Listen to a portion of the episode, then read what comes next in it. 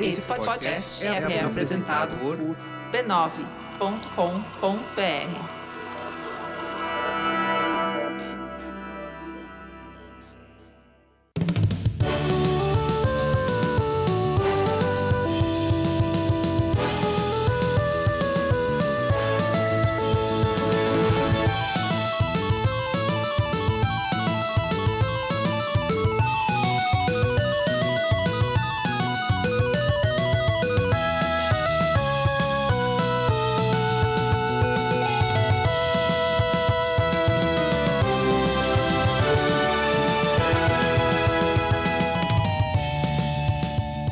Ao vivo, Poco Pixel número 110, eu sou o Adriano Brandão, do meu lado tá o Danilo Silvestre, tudo bom? Tudo bom, beleza? Maravilha! Qual que é o tema de hoje, Danilo? O tema de hoje é Um é Pouco. Um é pouco, porque dois é bom, três é muito bom, quatro é incrivelmente bom, E se você tá jogando, cinco é um, uma bagunça você tá total. jogando um MMO com 14 mil pessoas, Sim, exato. é ótimo, melhor ainda. A gente vai falar sobre o videogame. é, Vamos usar o. o- vou colocar aqui o Hobbit Seda e pegar um charuto pra falar do, do videogame como atividade gregária. Como atividade gregária? Atividade gregária. Gente, não, aí aí é cachimbo, né, charuto? É cachimbo? É cachimbo.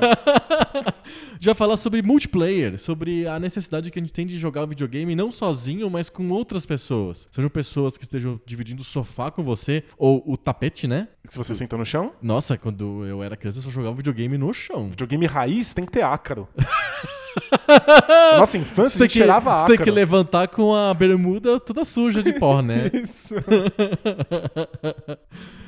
Como um, um- um- ou videogame que você joga em duas pessoas no so- tapete ou no sofá, ou que você joga online com milhares, quiçá milhões de pessoas. Isso, a, a experiência de ter várias pessoas pegando vários controles, três pessoas passando o mesmo controle, ou então cada um tá na sua casa usando não o seu tem aparelho. contato nenhum, ou no máximo é um contato por microfone falando haha, otário, Rui, rui, rui. rue, rue, rue, rue, te matei. BBR. É. Por que, que videogames são uma atividade que a gente gosta de fazer em grupo se ele resolve de alguma maneira a nossa, necess... a nossa necessidade de um parceiro de jogo? Porque o computador pode ser esse parceiro. a gente É verdade. vai discutir sobre isso. Legal. Mas antes, a, gente, Mas antes. a gente tem que falar sobre outra coisa.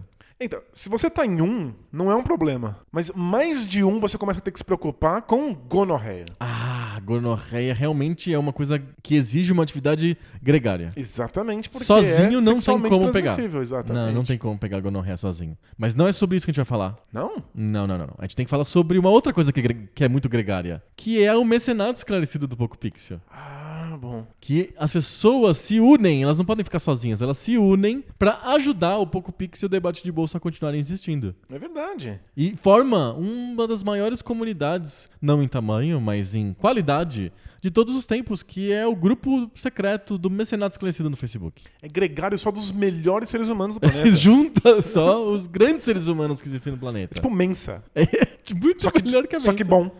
É tipo a Mensa, só que com pessoas inteligentes. É a né? anti-mensa. É, exato. O Mercenário Esclarecido é o programa de apoio ao Poco Pixel e ao Debate de Bolso, que é o nosso segundo podcast, é o podcast filhinho aqui da casa. E você pode apoiar os dois ao mesmo tempo em Apoia.se barra PocoPixel.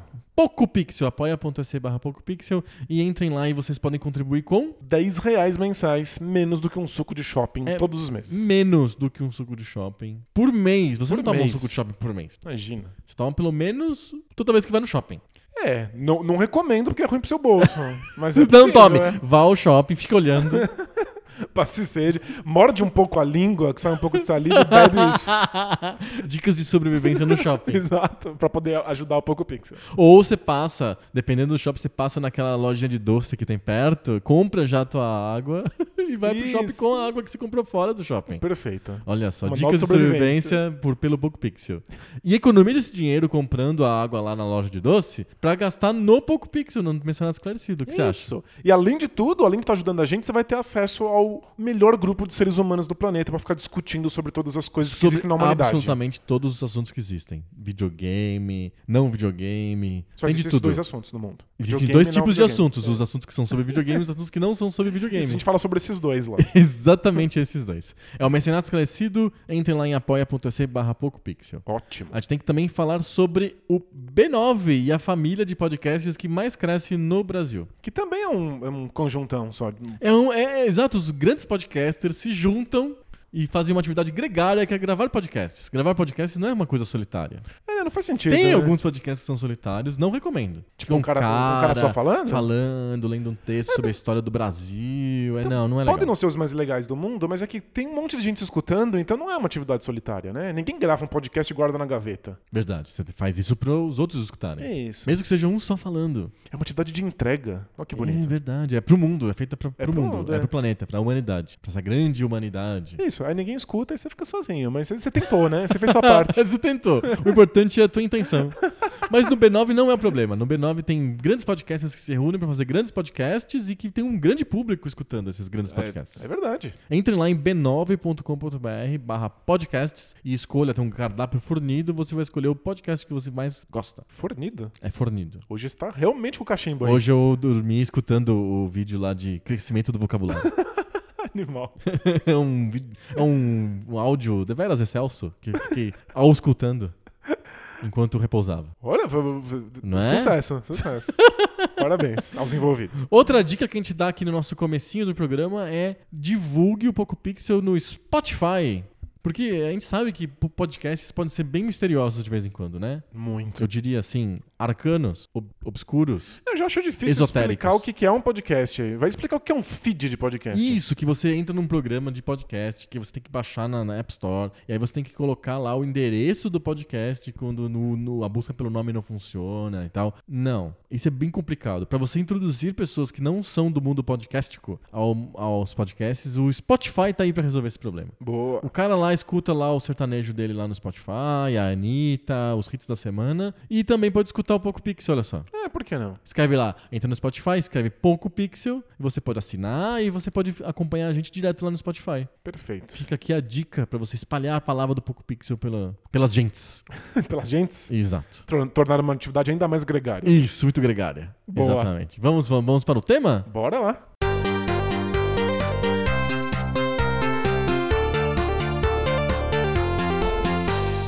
Sabe que o, o primeiro videogame. Lembra que a gente fez um episódio sobre jogos nos Estados Unidos? Sim? E a gente lembrou que o videogame foi criado por uma exposição que foi no Canadá e que era um jogo de jogo da velha e que a graça era jogar contra o computador. A graça era ter um robô que controlava um- Isso. o- a- os xizinhos e as bolinhas. Isso. É um jogo, o jogo da velha é um jogo que ele tem solução, né? Tipo, ele sempre da velha. Se você sabe jogar, se você sabe minimamente as regras do jogo da velha, você sempre empata o jogo.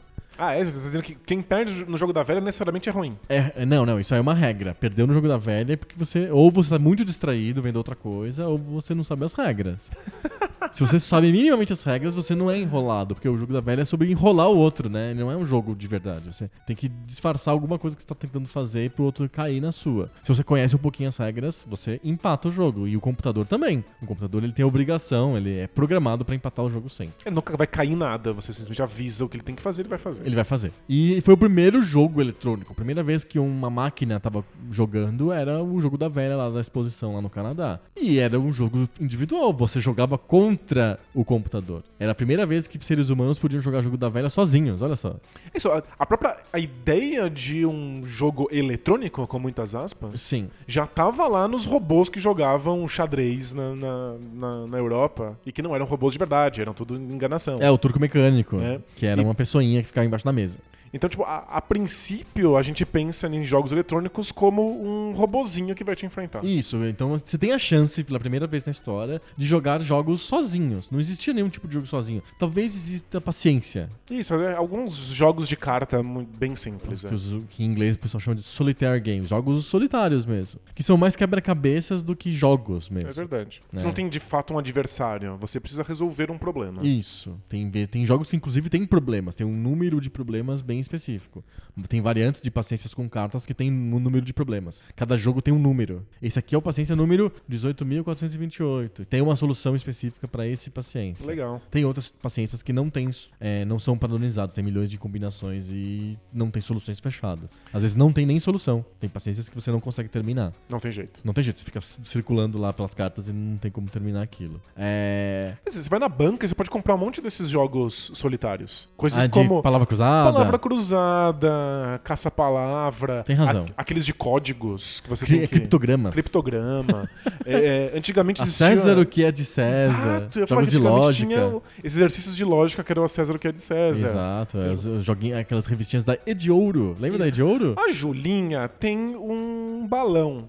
O do Zezinho é verde. Qual é o sabor do bolo favorito da Paulinha? Isso. Hã? Aí você tem que fazer uma tabelinha, fazer uma matrizinha. É bem legal para pessoas pegar, as pessoas pegarem noções de lógica, né? Lógica Isso. formal. Não tem um adversário, é simplesmente você resolvendo problemas. Problemas. Por isso que eu- a ideia de ter um robô, um instrumento eletrônico que cuide do jogo, é em geral pra te dar um adversário. Isso, para você ter uma sensação de que aquilo é um jogo e não um quebra-cabeça. Perfeito. né? Em geral é isso. Engraçado que surge com um robô jogando no lugar de um humano, mas o primeiro videogame que tem vídeo, que tem uma imagem controlada ali, que é o que eles fizeram no radar lá da companhia elétrica lá de Nova York, que é o Tennis for Two, é... esse cara, ele é, é- é um jogo feito pra duas pessoas, inclusive no nome. O nome já avisa que se trata de tênis pra duas pessoas. Exato.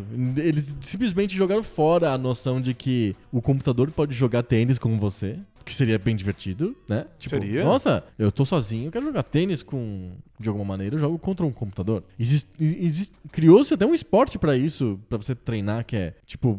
É... Que a gente chamava de paredão, que você fica jogando tênis contra uma parede. É tipo tênis de verdade. É, tênis mesmo, é. Entendi. É, tem um esporte pra isso que eu esqueci. É squash? Squash? É, squash é isso. É, mais ou menos, é. É, tem uma versão competitiva com outro jogador, porque você tem que rebater na parede, aí o outro jogador é que tem que bater na bola, e você vai Isso. revezando. Mas você pode treinar aquilo sozinho, mas em geral seria legal você poder jogar um jogo realmente importante de tênis totalmente sozinho. Não, eles fizeram um videogame com duas pessoas, tem que ter duas pessoas jogando aquilo ao mesmo tempo. É, eu Por que isso? De onde vem essa necessidade de a gente botar dois jogadores jogando videogame? Eu imagino que a princípio, embora se imaginasse a ideia de ter um adversário ro- robótico num jogo, Fosse atraente. que fosse legal, a princípio a limitação tecnológica era muito grande. Os robôs eram burros, é isso? É, eu acho que eles estavam programando o Tennis for Two num radar. É, era uma coisa bem. Era um osciloscópio, uma- não era um bem um radar, era um medidor de energia. É tipo, é, é alguma coisa que não é feita pra isso. Não. Então, eu imagino que programar uma inteligência artificial, ou seja, um, um adversário que saiba o que ele deve fazer pra conseguir competir com você, fosse um pouco demais pro que a tecnologia daquele objeto permitia. Então, é- eu acho que a princípio é muito mais fácil você criar jogos em que você não tem que bolar esse, essa inteligência artificial, porque você coloca toda a graça, toda a diversão, todo o desafio nas mãos de um outro jogador. Uhum. É, eu penso nos primeiros consoles de, de mesa, eles sequer têm regras. É, ou você pensa no primeiro Odyssey, que era com uns negócios de celofane que você cola na frente da televisão pra poder ter um cenário. Porque o Isso. videogame em si era só dois palitos na tela que você podia controlar. Duas pessoas podiam controlar dois palitos. No fundo, o que você está controlando é um brilhinho que aparece na tela. É isso, podia ser um- uma bolinha no chão. É, aí você coloca lá um cenário de zoológico no- no- na televisão, você consegue ver a bolinha brilhando atrás daquilo, então agora você está controlando duas bolinhas no zoológico. Isso. Mas você precisa decidir quais são as regras, e Sozinho não dá. sozinho é muito difícil. Não rola. Então você coloca toda a responsabilidade na mão dos jogadores. Aí Você coloca dois jogadores, então eles ficam tentando ver quem faz o percurso em menos tempo. Eles não, vendem, eles não vendem jogos, então, eles vendem cenários, né? Basicamente, o primeiro Odyssey é um videogame de cenários. Você tem cenários para suas brincadeiras. Eu tenho. a- A gente vai, vai entrar em terminologias polêmicas. Vamos lá. Eu tenho muita dificuldade em considerar o Odyssey um videogame. O primeiro Odyssey. Isso, porque pra mim ele é um simplesmente um brinquedo eletrônico. É, ele tem cara de brinquedo mesmo. É um brinquedo, porque brinquedo é esse objeto que não tem regras. Uhum. Que a criança usa da maneira que ela bem entender, de acordo com a imaginação dela. E no fundo era isso, né? É, O- é um o Odyssey brinquedo é que dá um brinquedão, cenário, é. ele te dá um material pra você brincar. É que nem Isso. dar uma caixa de papelão pra, pro bebê.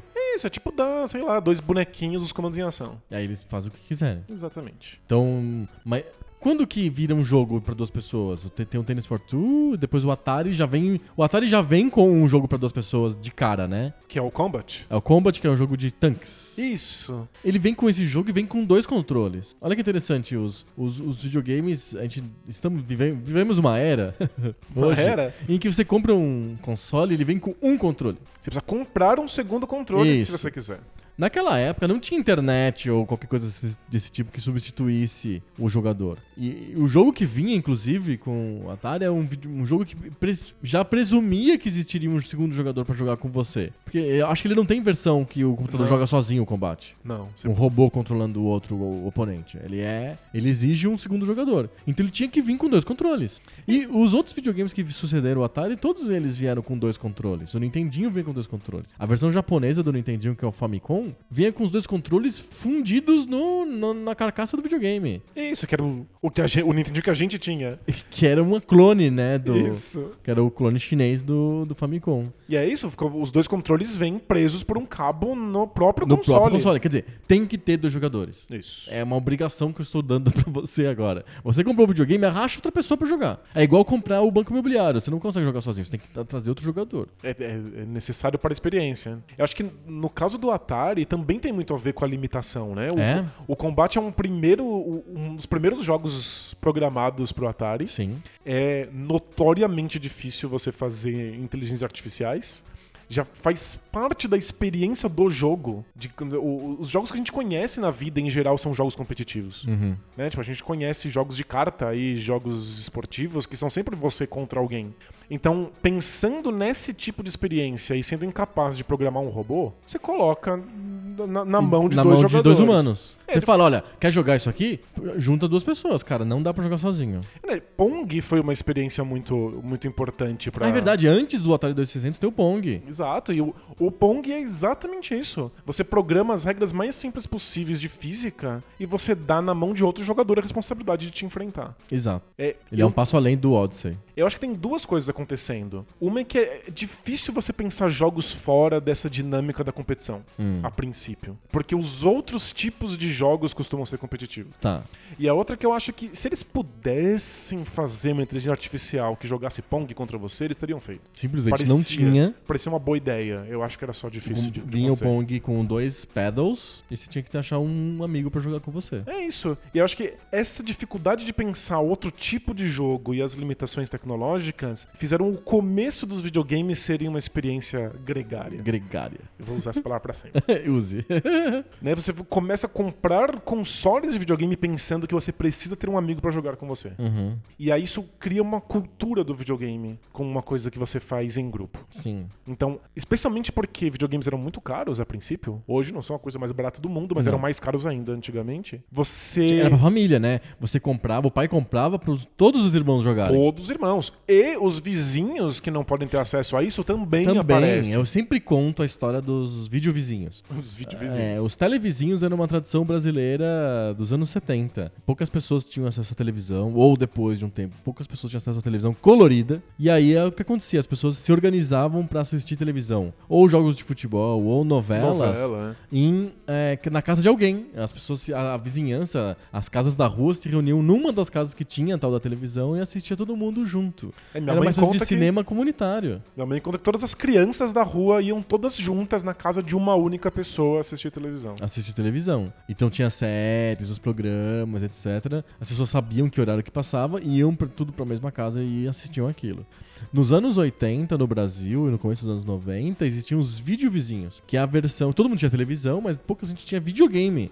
Então quem tinha, quem era o dono do único Master System da rua, tinha o prazer de receber a molecada toda na casa dele. Ele é o pra- host. Pra ser o hostizado de uma grande jogatina, uma sessão de jogatina com, com a criançada toda. Era um- uma experiência coletiva de videogame. E é uma... Causada porque as pessoas não tinham os aparelhos, não tinham condições de ter os aparelhos. Perfeito. Mas como os jogos são pensados a princípio pra precisarem da presença de outras pessoas, todo mundo quer ser o host. Você quer receber pessoas pra Isso, jogar com você você. tem um- o Master System, mas não tem ninguém pra jogar com você, você fala, não, vou chamar os vizinhos. Se você comprar o, o Atari e vem só o combate e você não tiver ninguém pra jogar com você, Não acabou. dá, não dá. O Quer Atari dizer, que eu tive, que era o Dactar, da Milmar, Esse é. Ele vinha com River Raid, não vinha com combate. Aí dá pra jogar sozinho. Perfeito. O, o River Raid já é uma mudança. Bastante de paradigma. Exato.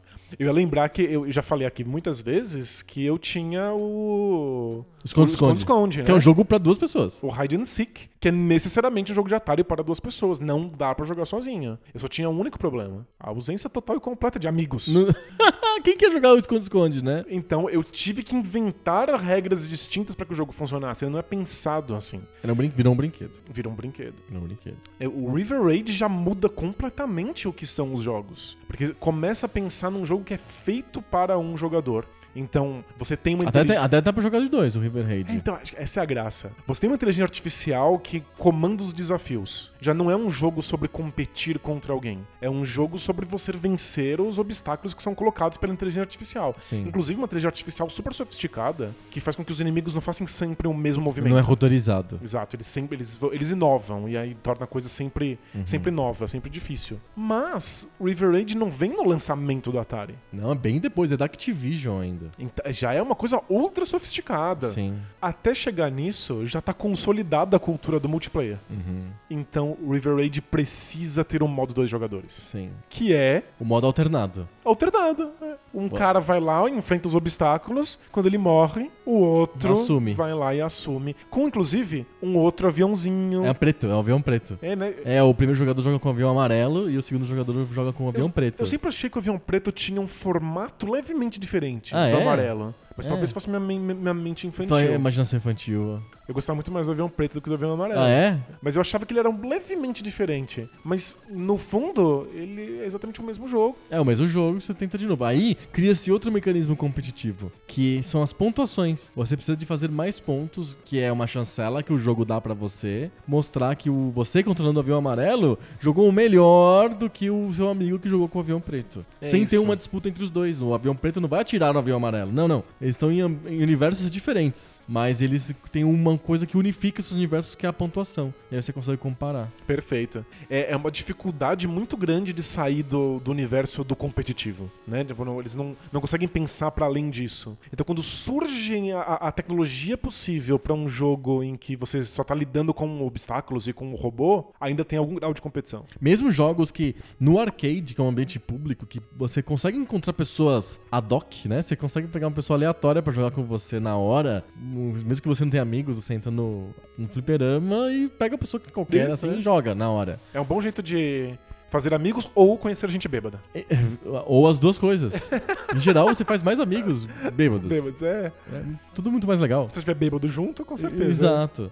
É, mesmo assim, pro- em algum, algum- várias vezes foram lançados jogos que eram jogos orientados pra um jogador só, em arcade. Donkey Kong é um jogo orientado pra um jogador. É verdade. Pac-Man, que é o maior sucesso da história dos arcades, é um jogo pra um jogador também. Não tem dois, fanta- dois Pac-Mans na tela fugindo de dobro de fantasmas, num labirinto dobro maior. Não, não.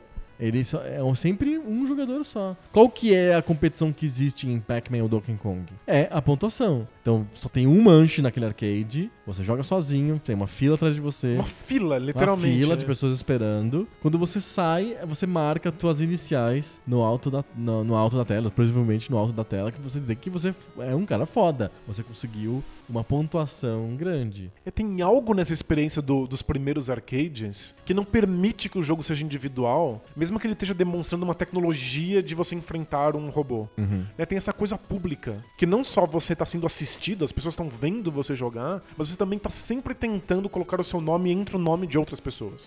Então você nunca mira só na sua satisfação pessoal ou no seu próprio objetivo. Você está sempre lidando com uma competição coletiva. Então, ele, mesmo o arcade de jogos single player ainda é uma experiência gregária Sim. a princípio, né? Exato. Tá muito atrelado ao início dos videogames, né? A Exato. cultura inicial. E no- nos consoles a gente tem um exemplo. O, o Nintendinho, ele foi lançado com. do- vinha com dois controles, mas os jogos que vinham incluídos no, na maioria dos pacotes do, do Nintendinho eram jogos de um jogador. O clássico é o, o Mario, o Super Mario Brothers, mas a- um pacote que vendeu muito nos Estados Unidos, que era um pacote que tinha os, a Zapper, que era era a pistola, vinha com Duck Hunt, que também é um jogo individual. É verdade. Ah, hoje em dia a gente reconhece muito a Nintendo pelo esforço dela de fazer os jogos serem coletivos. Então, Coletivos de sofá. É, Isso, até, é. deu- até eles foram muito lentos pra adotar o online. Muito, eles tinham um, uma resistência muito grande à internet. E o Wii inteiro era a ideia de colocar a família junta no mesmo cômodo Uhum. pra jogar. Então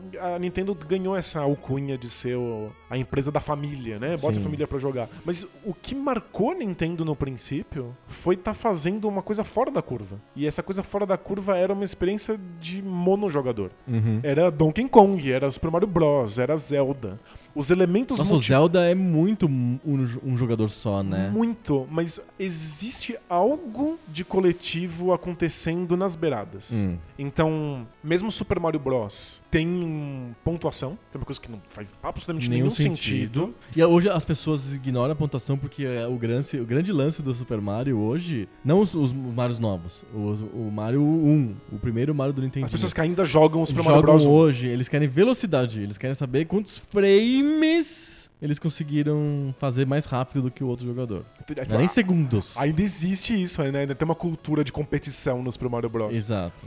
Mas o Super Mario Bros. tinha a possibilidade de você jogar com um segundo jogador. O Luigi, que era o Mario branco, porque no Mario 1 não é, ele não é verde. Ele é, ele é branco. Ele é meio Ele branco. esbranquiçado. É, Mas é é igualzinho o River Raid. É, você simplesmente alterna o controle com outro jogador. sim. E o Zelda, ele assumidamente depende de uma comunidade.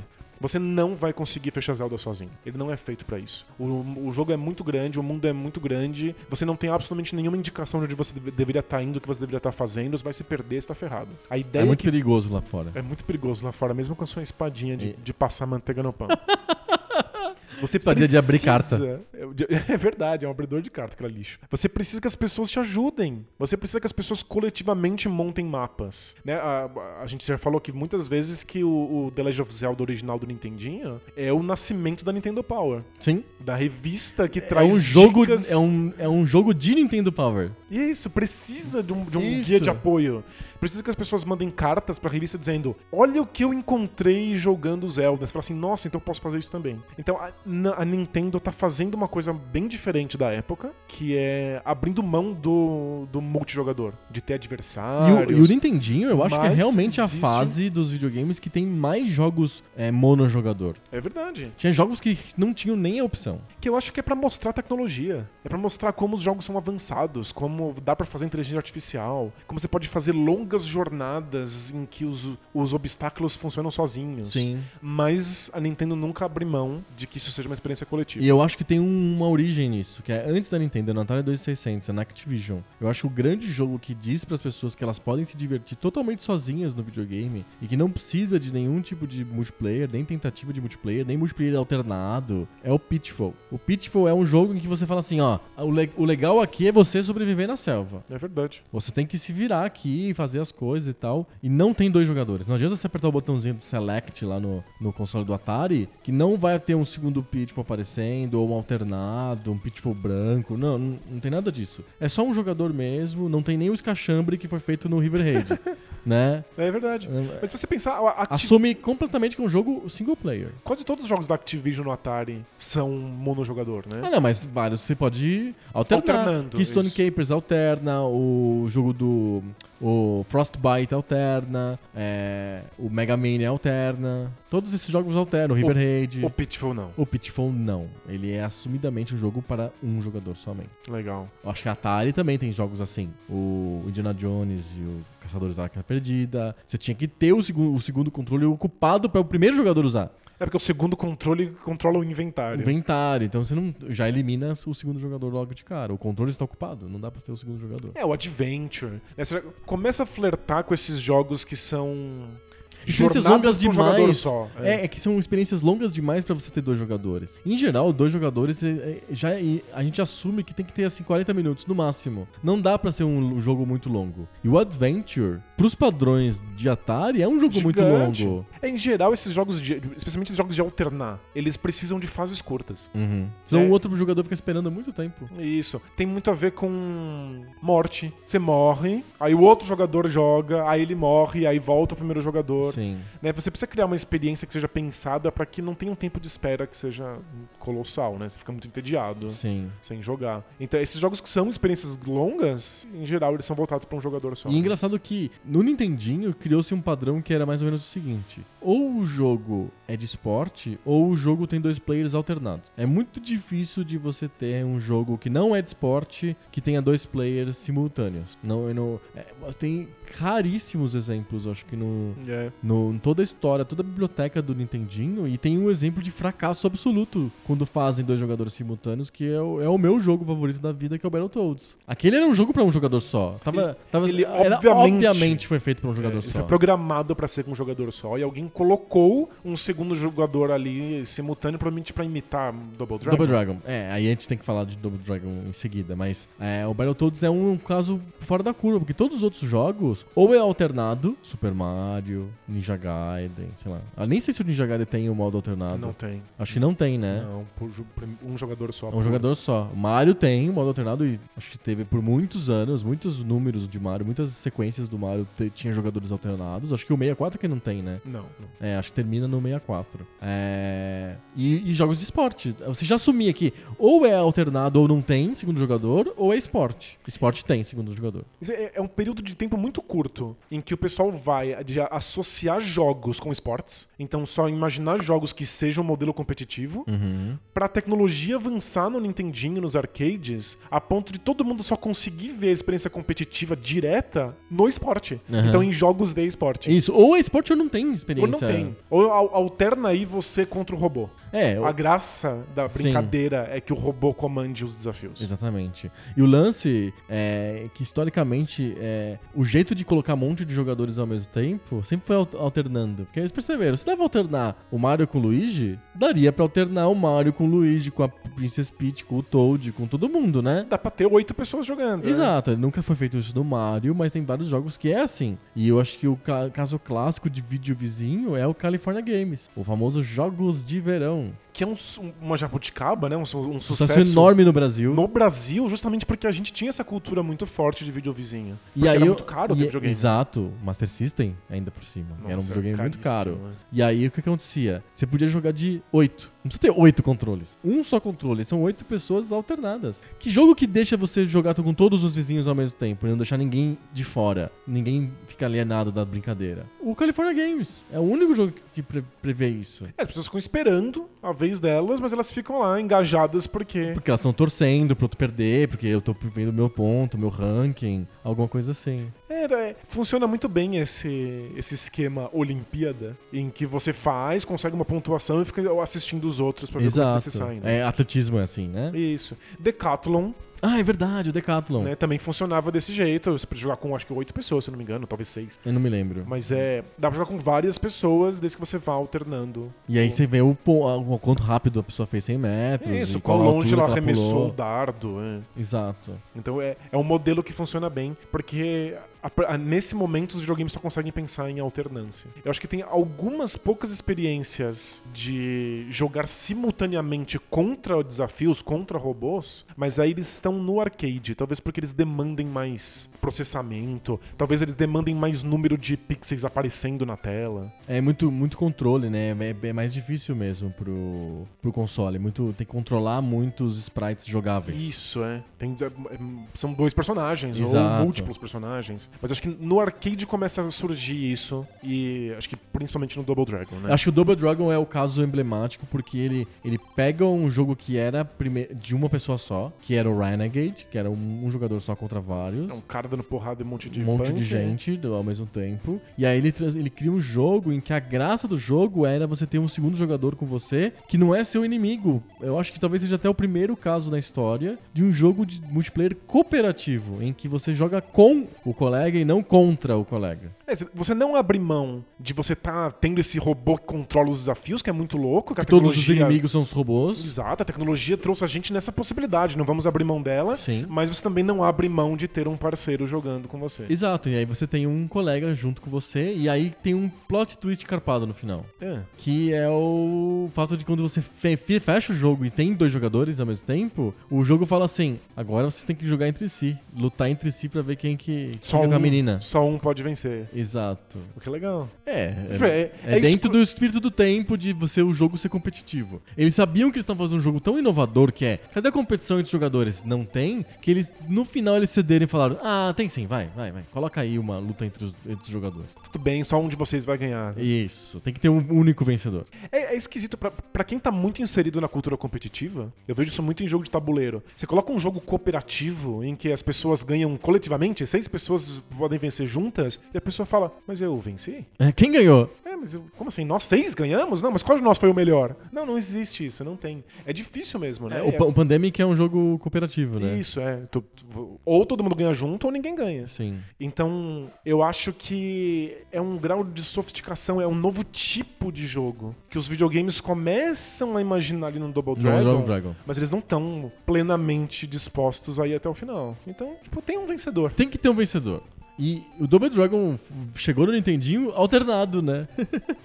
É o verdade. porte de Nintendinho do Double Dragon é alternado. Imagino que por limitação tecnológica, né? Sim. O do Master System, que é um console um p- ligeiramente mais poderoso do que o Nintendinho, era com dois jogadores simultâneos co-op, Legal. mas um jogo bem mais curto. Do Nintendo, o do Nintendo eles esticaram a experiência do Double Dragon e colocaram dois jogadores alternados. E aí acabou, se tornou um sucesso tão grande que virou um, Um padrão. um padrão. E aí o, o, o Double o Double Dragon criou a escola que o Battletoads teve que seguir, de enfiar os dois sapos ali ao mesmo tempo, sendo desastroso o resultado. E por que que não funciona os dois sapões do Battletoads juntos? O que, que estraga na experiência do multiplayer? Basicamente é porque a- as fases foram desenhadas pra um jogador só. Então não tem espaço vital para os, os dois sapos estarem convivendo ali. Então eles ficam se batendo ao mesmo tempo, o tempo inteiro. Então, tipo, eles ficam, em vez de bate- acertar o oponente, eles acertam um ao outro. não vira cooperativo, vira meio. Eles não têm espaço ali, eles estão se dando cotovelada de em lugar apertado, Acho sabe? muito engraçado. É, tipo, é, é É- hilário. é errado, Só que é. num jogo tão difícil, qualquer coisa que te prejudique minimamente, a dificuldade do jogo não é adequada pra isso. Não, pensa, pensa a fase do jet ski. Não tem como ser de dois. Se um bate, o outro perde ao mesmo tempo, o outro tá indo super bem, tá desviando todos os obstáculos, aí o, o outro jogador vai lá e bate, põe. Aí o que acontece? Para tudo? Volta pro começo? É Bizarro. Não tem sentido. E tem uma coisa que deda um problema de programação, que é os dois jogadores compartilharem as mesmas vidas. Ah, a- as vidas que aparecem na tela, né? Pra você capturar, né? Não, as, as, as, as vidas do. Que, as vezes que você tem pra poder morrer no jogo são compartilhadas. Então, por exemplo, se um. São cinco vidas. Se um cara morre três, outro morre dois, acabou o jogo. É assim? O Não é assim? Battletoads? Não, não, acho que não. São vidas independentes. Eu pensei que você estivesse falando de, é, das vidas que aparecem na tela pra você pegar. Eu sei que se, se um morre, se um, se um acaba as vidas, o jogo termina. Isso, é isso Ah, mesmo. Tá, então é isso. As vidas são independentes, mas quando a vida acaba de um deles, ele vai pro continue, vai pra tela de continue. Ah, perfeito. Não tem como um continuar e esperar o outro morrer lá na outra fase pra ele voltar. Não é que eles compartilham as vidas, eles compartilham a morte. É isso, é um. a morte de a- um vale pros dois. É, é um exército, morre um soldado, tem que carregar, dá atrasa todo mundo, é uma Entendi. bosta. É isso. É o, é o Battletoads é assim. Não foi um jogo feito pra multiplayer. Mas como a- tava todo mundo querendo essa experiência de multiplayer cooperativa por causa do Double Dragon, eles tiveram que fazer. Foi uma, foi uma decisão de última hora, com certeza. É verdade. Tava lançando e falaram: ah, meu, esses caras aqui são iguais a Tartarugas Ninja. Eu acho que nem é o Double Dragon que é o que dá a dica pro Battletoads. Já era os Turtles dos arcades. Os, os jogos, de, os jogos da, da Konami de beat'em up dos anos 90, eles já tinham tecnologia o suficiente pra aguentar vários jogadores ao mesmo tempo e não só dois, como o Double Dragon. Então o, o Tartaruga Ninja do arcade, eles ficaram famosos porque tinham quatro jogadores ao mesmo tempo, em modo cooperativo. Acho que, se eu não me engano, o Gauntlet no, no arcade tinha seis. Mas que é um jogo bem mais simples, né? É bem mais simples. Bem mais simples. Então ele- o gráfico ah, comporta. É, acho que quatro jogadores o Gauntlet, não é? Que ele é um pack de RPG, né? Tem o mago, o guerreiro, Acho a- que não sim. sei o quê. É que os controles foram uma posição tão bizarra, né? Os- os- É bem, assim, bem engraçado. não, é, não fica quatro pessoas de frente pra uma, pra A uma gente coloca tela, nos né? famosos links do post quantos jogadores tinha Gauntlet. Boa. Mas na- a Konami conseguiu fazer jo- jogos que tinham quatro jogadores ao mesmo tempo, que são as quatro tartarugas ninja, né? Faz todo Precisava, sentido. né? Era- tematicamente você precisa criar uma possibilidade disso Exato. acontecer. né? Eu, eu achava tão interessante esse jogo no- na época do arcade que você escolhia quem- com quem você jogar pela, pelo manche que tava livre descobrir na hora que você chegava. Então, digamos que se tivesse o- dois jogadores jogando Tartaruga Ninja, o Rafael e o Leonardo. Você entra no meio. Aí você pode entrar no meio, mas você não pode escolher o Rafael e o Leonardo. Você tem que escolher os que estiverem livres. Então você, você vai lá no manche do Michelangelo. E aí você é um Michelangelo, não Você é o usaram o seu. Michelangelo, já era. Se ferrou. Se ferrou. Mas eu não entendi, eu só tinha dois jogadores, né? O do Nintendinho, se eu não me engano, você só podia jogar com dois. É, só podia jogar com dois. É que não tem sentido. O Nintendinho não tinha. o- não era padrão o módulo de quatro, quatro controles, embora vendesse. É. Tinha um acessório. E servia pra quê? Qual o jogo do Nintendinho? A, a, O a que eu aceitava? me lembro era o Super Off-Road, que nós chama só Off-Road, né? O Super Off-Road é do Super, Super Nintendo. Nintendo, isso. O Off-Road, que é o do Ivan Stewart Off-Road lá, ele é um jogo que tem aceita o acessório que dá quatro controles pro Nintendinho. É, porque também tem uma questão técnica, uma questão de tecnologia aí. Porque o off-road você vê a tela da corrida Inteira. inteira. Inteira. Então se você tem gente controlando quatro carrinhos, qual é o problema? Os carrinhos já estão ali mesmo. Estão de todos qualquer no mesmo maneira. lugar. Exato. É. Não tem problema de, de posição. Tipo, o E- F0 não dá pra jogar. Tipo, F0 Quatro. É, teria que Dividir cortar a a tela. tela. e a gente Ele divide, sabe né? que isso é, isso é uma dificuldade, né? Porque você tem que gerar essas- esses dois ambientes simultaneamente. Sim. Até hoje, se você co- quebra a tela pra jogar multiplayer, você cai a taxa de quadros por segundo. Porque o, o- o console tem que fazer do- dois jogos, basicamente. Exatamente. É sofrido, é. É bem, é bem puxado. Um jogo que tem um cenário igual pra todo mundo, que nem o Off-Road, ele podia quatro jogadores naquele acessório do Nintendinho que tipo, fazia ter quatro, console, quatro jogadores ao mesmo tempo. Legal. O Super Nintendo acho que também teve um acessório assim, se eu não me engano. É, mas é, o Nintendinho tinha, tinha dois controles pa- padrão, e aí o Super Nintendo mantém dois controles. Sim. Então é uma outra geração, mas a ideia ainda tá em. Dois jogadores. Dois jogadores é o suficiente. E Especialmente cheio de jogos de um player só. cheios de jogos de um player só. Exato, cheio. E acho que o Super Nintendo começa a vender como água com uma experiência que é pensada pra dois jogadores, Que é o Street Fighter 2. que é Street Fighter 2, mas que funciona com um jogador só. Sim, porque você tem um, um robô que joga bem. Isso. Aí você- Inclusive, você pode definir qual que é o grau de habilidade do robô no, Perfeito, no Street né? Fighter. Você diz Lindo, lá, se você é dificuldade ruim. 3, 5, 4. Você começa a ter o- jogos que pensam em o robô ser um treinamento para o adversário humano. Aham. Então você pode ir guiando o grau de Você fica dificuldade. bom com o robô. Você vai ficando bom com o robô, mas a graça é o, O é o adversário, humano. humano. É, tem um o pouco da- arcade hum, é, era difícil ter alguém jogando contra o robô, porque sempre chegava uma pessoa e colocava ficha. Acho que o arcade é feito pra você estar. É, é público, né? Um espaço público. É feito pra você estar enfrentando outras pessoas. Eu lembro que muita gente gostava de treinar no Super Nintendo, comprava um Super Nintendo, jogava isso, mas era só pra ficar bom e poder ir no arcade e mostrar pras pessoas publicamente que você é bom no Street Fighter. Né? Tipo, ainda, é, ainda tinha essa coisa de se mostrar para um público de que você é bom num jogo. Sim. Né? Que, tipo, é, que é uma cultura ar- certamente do arcade. Muito né? do arcade. É. E sem depender de high score. Isso, Você é. ganha das pessoas na, na, na, na porrada no videogame, tá- às vezes, fora do videogame também. É, não, Acontecia. No arcade, é. As pessoas bêbadas. a gente tá passando a pior imagem de arcades do mundo, né? É verdade, Então, será ficar que é muito bêbado precon... saindo será na que é mão, assim. preconceito? É que eu, eu, eu vivenciei dois tipos de arcade. Eu vivenciei o arcade mais asséptico, de playlands, Que e- é completamente. Bonitinho, é, de ambiente de certinho. conto de fadas. assim. mas sempre tem os caras mais velhos, sempre tem os caras esquisitos que ficam junto ali, que pedem vez, que dizem, deixa, eu- deixa, eu- deixa eu resolver isso pra você aqui, deixa eu ganhar esse, esse chefão aí e tal pra você, etc. E também tinha os arcades muito esquisitos, assim, que às vezes eu frequentava. É, sabe quando você descobre se o lugar é asséptico ou se o arcade é, é esquisito? É, se tiver o, o, o- o cinzeiro ah, parafusado. Exatamente, cinzeira parafusado no gabinete. É, É isso. esse é o sinal de que é um ambiente Esse é esquisito. um ambiente esquisito. Que o cara, o dono do arcade já pensou que havia um público mais velho. É, vários deles têm lugar pra sentar, né? E não porque você vai sentar numa cabine pra, pra dirigir um carro. Você senta pra jogar Street Fighter. É, Né? Tipo, tinha uns, umas cadeironas assim e os cinzeiros aparafusados. isso. Porque é uma experiência coletiva, né? Exato. Então, o Street Fighter ele é um jogo de dois jogadores pro Super Nintendo. Isso, que mantém as duas coisas vivas. Tem robô e tem o confronto direto contra um amiguinho. Exatamente. Nessa, mais ou menos nessa mesma época, começa a surgir nos computadores uma coisa que muda completamente o que a gente pensa sobre multiplayer, que é- são os jogos online. E aí é uma coisa que os, os consoles vão conseguir absorver isso, sei lá, no Dreamcast, Dreamcast mais fortemente. Isso. Mas nos computadores tem pelo menos 5 anos antes do Dreamcast já tem vários exemplos de jogos que se beneficiam muito da jogatina online. A, a princípio, em jogatina que é simultânea, que é pessoas, todo mundo no mesmo, no mesmo na mesma sala, né, que o pessoal chamava, pra jogar Quake, por exemplo. Isso. Eu acho que o Quake foi o primeiro grande jogo online da história, é o Quake.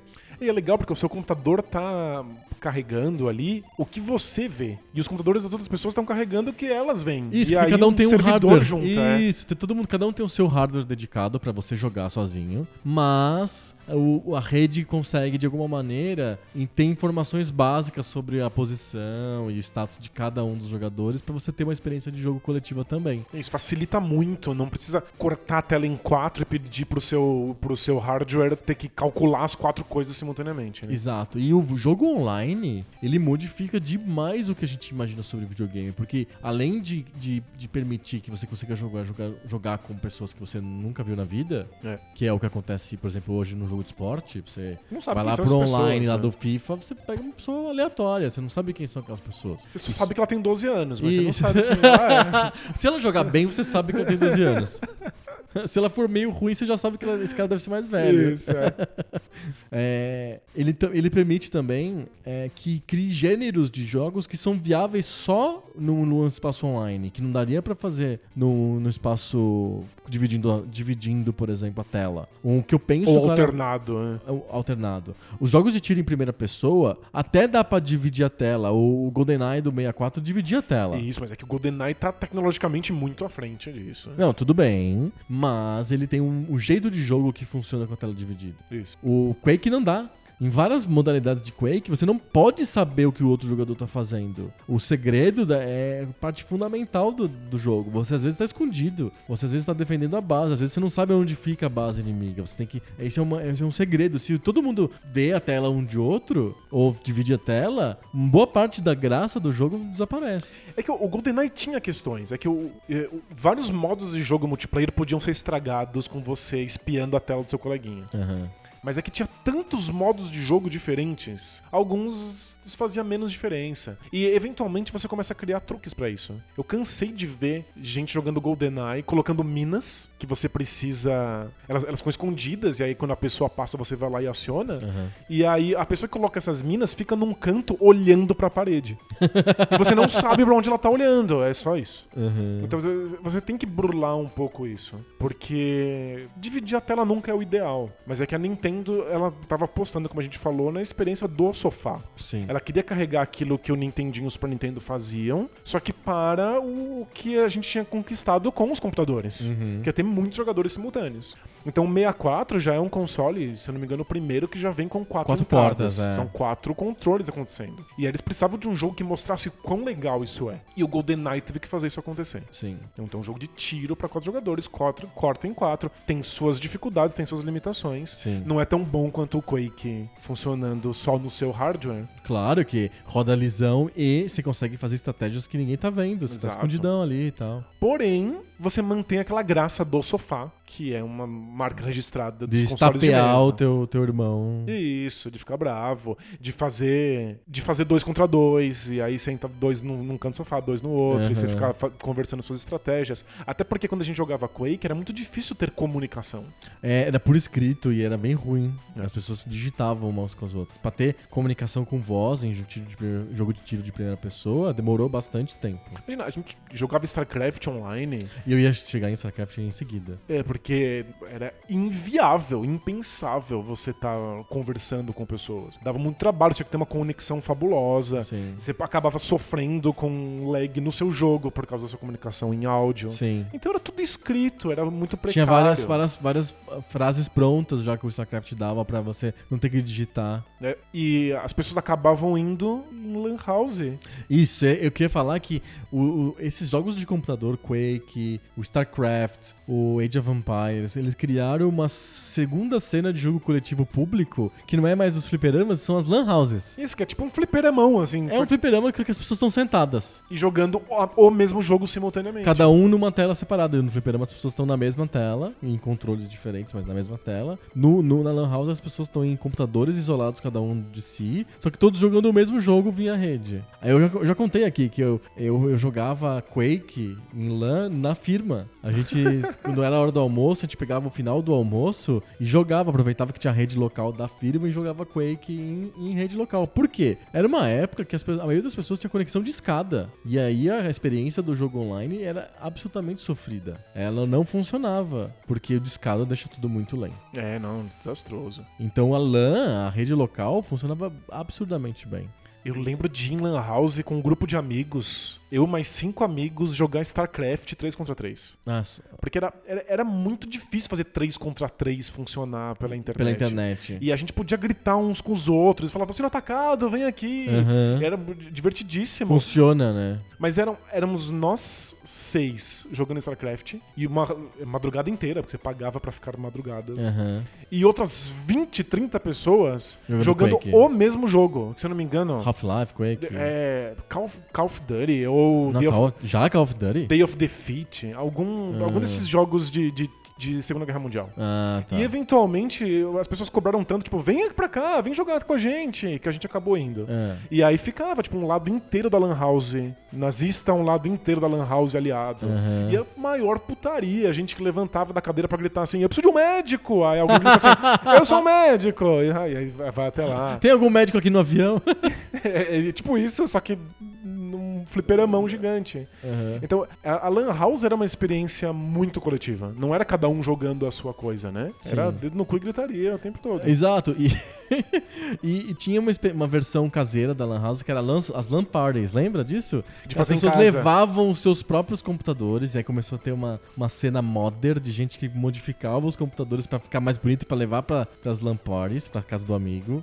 Torres imensas. Gente. E aí a pessoa levava aquele negócio de 5 quilos pra casa do amigo. Lotava os carros de cabo e gabinete de computador. Exato, levava. Aí tinha que- o cara tinha que ter uma- um lugar grande na casa dele pra enf- um monte de cabo de eletricidade, extensão e gambiarras mil. A rede. os ca- começou a ter cena de gente que sabia comprar hubs bons, assim, pra LAN, sabe? Tipo, qual que é a melhor marca? Não sei o que, sabe? Tipo, pra poder jogar em seis pessoas, oito pessoas esses jogos. Eu acho que a- a Nintendo tem alguma coisa Hum, acertada quando ela faz um, o 64 com quatro controles. Porque ela é um videogame muito mais barato, é uma tecnologia muito mais acessível. Você compra um aparelho, todo mundo joga junto e você mantém essa experiência que as pessoas, mesmo que tinham grandes computadores poderosos, queriam ter. qual que é o melhor jogo de quatro jogadores do, do, do 64? Então, o me- a, gente, a, Nin- a gente sabe que a Nintendo vende muito bem a tecnologia com jogos específicos. né? Uhum. E pra vender os quatro controles no 64, a Nintendo criou vários jogos que não existiam antes, que usavam ex- justamente esse elemento. E eu acho que Smash Bros. O Smash Brothers, é né? o tipo o grande exemplo. E ele cria um gênero de jogo de festinha? Um party game? Acho, acho que, Que sim. não é alternado, que é ao mesmo tempo? Isso, Que é é quatro igual os jogos de verão lá, o California Game, só que ele é todo mundo ao mesmo tempo. É muito parecido.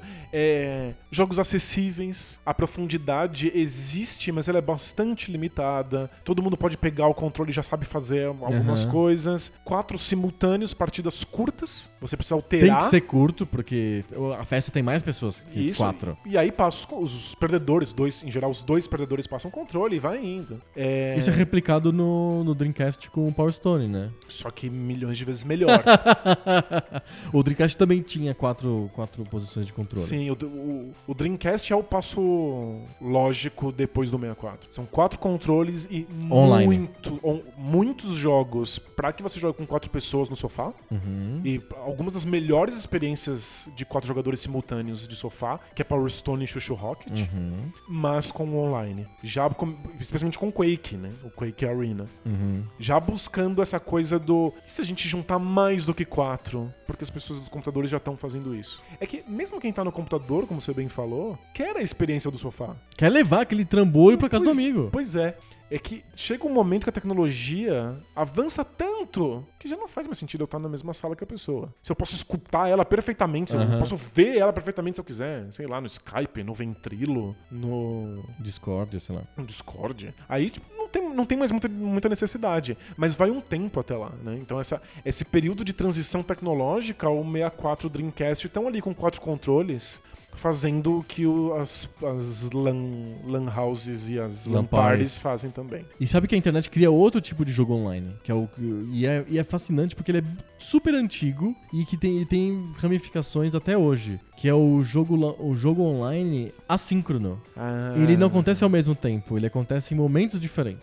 Jogos de BBS em geral, Isso, os né? primeiros jogos de BBS eram jogos assíncronos. Então você fazia suas ações, você tinha lá um, uma quantidade limitada de movimentos que você podia fazer. E aí você saía do BBS e o próximo jogador, e que entrava, ele ia fazer as ações dele e as suas ações influenciavam coisas pra ele. E aí o que ele vai fazer também vai influenciar pra você, que quando você assumir o jogo no dia seguinte, você vai receber as ações que foram feitas por aquele outro jogador. Então, um jogo multiplayer, um jogo assíncrono, e por ser multiplayer assíncrono no ambiente online, ele possibilita que tenha centenas, milhares de jogadores ao mesmo tempo. Um jogo como o Call of Duty, ou Half-Life, ou Quake, ou StarCraft, não dá pra ter tantas pessoas assim ao mesmo tempo jogando. O, o jogo como um door game de BBS de 91, DOS, só- só texto, podia ter milhares de pessoas jogando o mesmo jogo, porque o jogo não era ao mesmo tempo, ele era assíncrono. Legal, você burla as limitações, né? E aí tem jogos desse- nesse estilo até hoje. A gente tá gravando numa sexta-feira e ontem a Nintendo colocou no ar o update do Mario Odyssey que tem um jogo assíncrono. Ele parece um door game de BBS. Que você esconde uns balões, Os balões, e aí então alguém... como é que é? É o Balloon World. Então você você pode ter você tem duas jogabilidades. Você pode ter a jogabilidade de esconder o balão e a jogabilidade de achar o balão. Quando você quando você entra na jogabilidade de esconder o balão, ele te dá X segundos e aí você tem esses X segundos pra você esconder o balão o melhor que você conseguir. O tempo que você leva pra esconder o balão é o mesmo tempo que vai estar disponível pra todo mundo na internet encontrar o seu balão. Então quando- aí quando você vai pra jogabilidade de encontrar balões, você tem um menu de pessoas que esconderam balões naquele cenário onde você tá, naquele mundo específico que você tá naquele momento, com o grau de dificuldade e o quantos segundos você tem pra encontrar os balões. Aí você escolhe, ah, quero encontrar esse balão aqui. Sei lá, por nada. Por- pela recompensa que vai dar, quantas moedas você vai ganhar por encontrar o balão. Aí você tem que encontrar lá nos 10 segundos, 20 segundos, 30 segundos o balão que o cara escondeu. Ou a, pe- a pessoa tá lá online? Não, Não ela já tá. tá, já foi embora, mas ela deixou uma marca dela que. que é um cacau- cacófato, né? É uma marca dela. A marca dela. Ela deixou a sua marca ali é, para um próximo jogador que não tá ao mesmo tempo jogar e vai e tá interferindo no, no jogo do outro. Perfeito. E esses grandes MMORPGs, tipo o Ultima Online, são basicamente jogos assíncronos, de dezenas de milhares de pessoas ao mesmo tempo, deixando suas, suas, seus,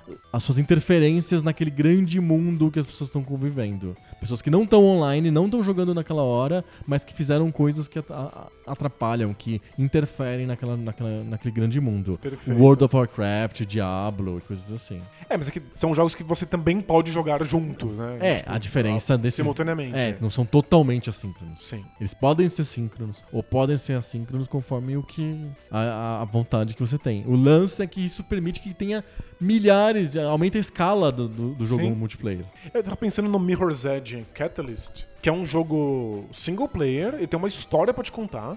Uma história cinematográfica super ruim, mas existe, e ele, ele é feito pra que você passe por essa jornada. Mas a qualquer momento você pode começar uma corrida. Você começa a correr de um lugar e chega no outro, e ele vai marcar que você correu em tanto tempo esse, esse percurso. E aí surge pra todos os jogadores: Olha, você quer correr esse pedacinho? Quando você chega naquele lugar do mapa, ele fala: Olha, aqui alguém fez uma corrida. É Legal. Você quer ver se você consegue correr tão rápido quanto essa pessoa? Ficam esses montes de, des- monte de desafios assíncronos no meio da sua experiência Eu single lembro vários player. jogos indies eh, estilo pixel que você vê fantasmas dos outros jogadores enquanto você joga também, você tá pulando as plataformas, aí você vê um monte de outros jogadores pulando plataforma, cada um de um jeito diferente, tipo replay ao mesmo tempo, em tempo- não em tempo real, mas replay de joga- jogadores an- anteriores. Tá Pensando, talvez, Dark Souls que tem isso, que É. você está jogando uma experiência single player, mas você vê os fantasmas dos outros jogadores morrendo nos desafios que, que, que, que tem ali. Aí você pega dicas, olha, esse cara morreu assim, esse cara morreu daquele jeito. Exato, é um, é um jogo assíncrono, mas ele interfere no seu jogo, porque ele te dá dica, ele te dá informação.